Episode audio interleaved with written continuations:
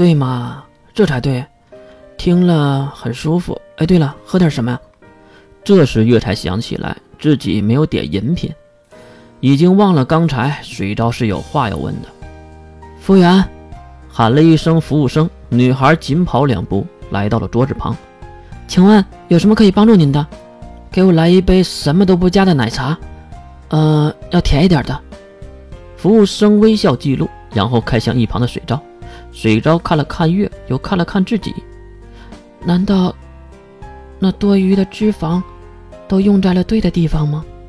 自言自语的水昭引起了两人的注意。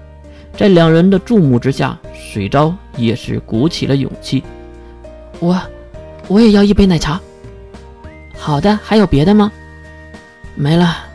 月摆摆手，服务员微笑离开。不久后，盖饭、热面还有奶茶都来到了桌面上。两人简单的分食，吃起了自己的那份。嗯，真好吃。吃了一口盖饭上面的酱汁，越赞不绝口。至于刚刚放下手机、拿起筷子的水昭，也是急忙挑起面条放进了嘴巴。啊，拉面也很好吃。给出了焦急的答复，水昭才安心继续吃面。不过吃了几口后，水昭还是压不住那心中的好奇，忍不住继续问出了刚才被月打岔而没有问出的问题。那个，月哥哥，啊？月抬起头看向对面的水昭，他还是那一脸的害羞。怎么了？呃，那个月哥哥，为什么要来要来找我买呢？水昭看向月身边的袋子。应该是指内衣的事儿。月也是随着水昭的目光看向身边。哦，你说这个呀？当然只能找你了，关灵一定不行，他会把我的藏品都烧了的。至于花月，那就更不行了。你知道那个丫头，不知道会问出什么。还有一个就是小维了。其实我最想找她的，不过又没有她电话，又不知道她在哪个会馆比赛。所以也只能找你了。虽然月说了一大堆的解释，其实水昭还是没有听懂，至少在为什么找自己的这个问题上没听懂。不过水昭也好，他也是不再问这个其实没有任何意义的问题。毕竟这个孩子不喜欢钻牛角尖。那个月哥哥，其实我有一个想请教你的地方。水昭那害羞的脸上突然转变。一脸严肃地看向了月，如此的表情也让月认真了起来。他放下勺子，看向水昭，估计是在想，今天一定是因为输了比赛，没拿到第一，所以想和自己请教一下如何增长自己的能力。这个方面，月还是很强的，至少比水昭强的不是一点半点。只见水昭鼓起了勇气：“月哥哥，你是如何达到 E 的？”请您无论如何也要告诉我。啊！想要装一把的月被这个问题问懵了，反应了好一会儿，月才想明白这个 “e” 到底是什么地方的 “e”。水昭，你你在说什么东西啊？然后月也是理所应当的看向那 “c”，水昭的 “c”。好吧，理所应当。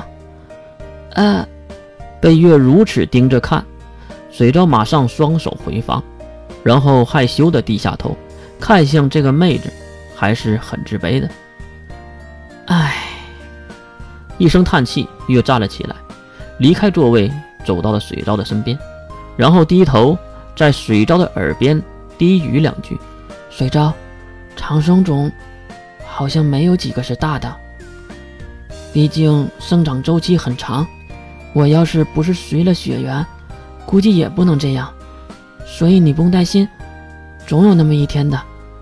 说完，重新回到自己的座位上坐好。水昭也是满意的点点头，还真是一个容易被忽悠的妹子。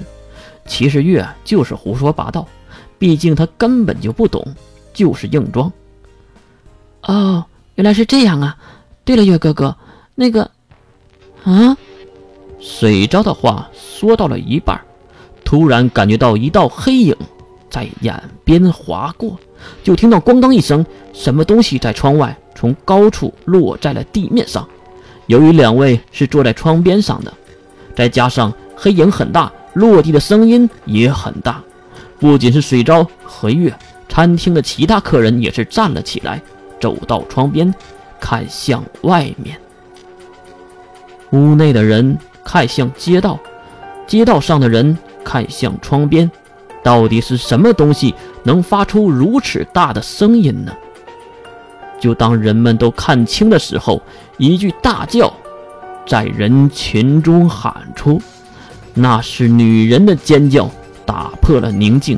一位穿着西服的男性仰面朝天，倒在了血泊之中，身体七扭八歪的没了人的样子，外表看上去就知道这个人已经死了。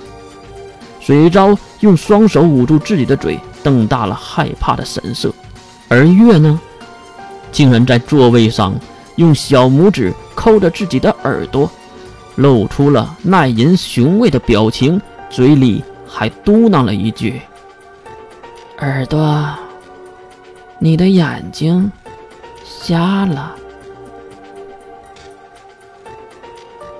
耳听为实。眼见为虚。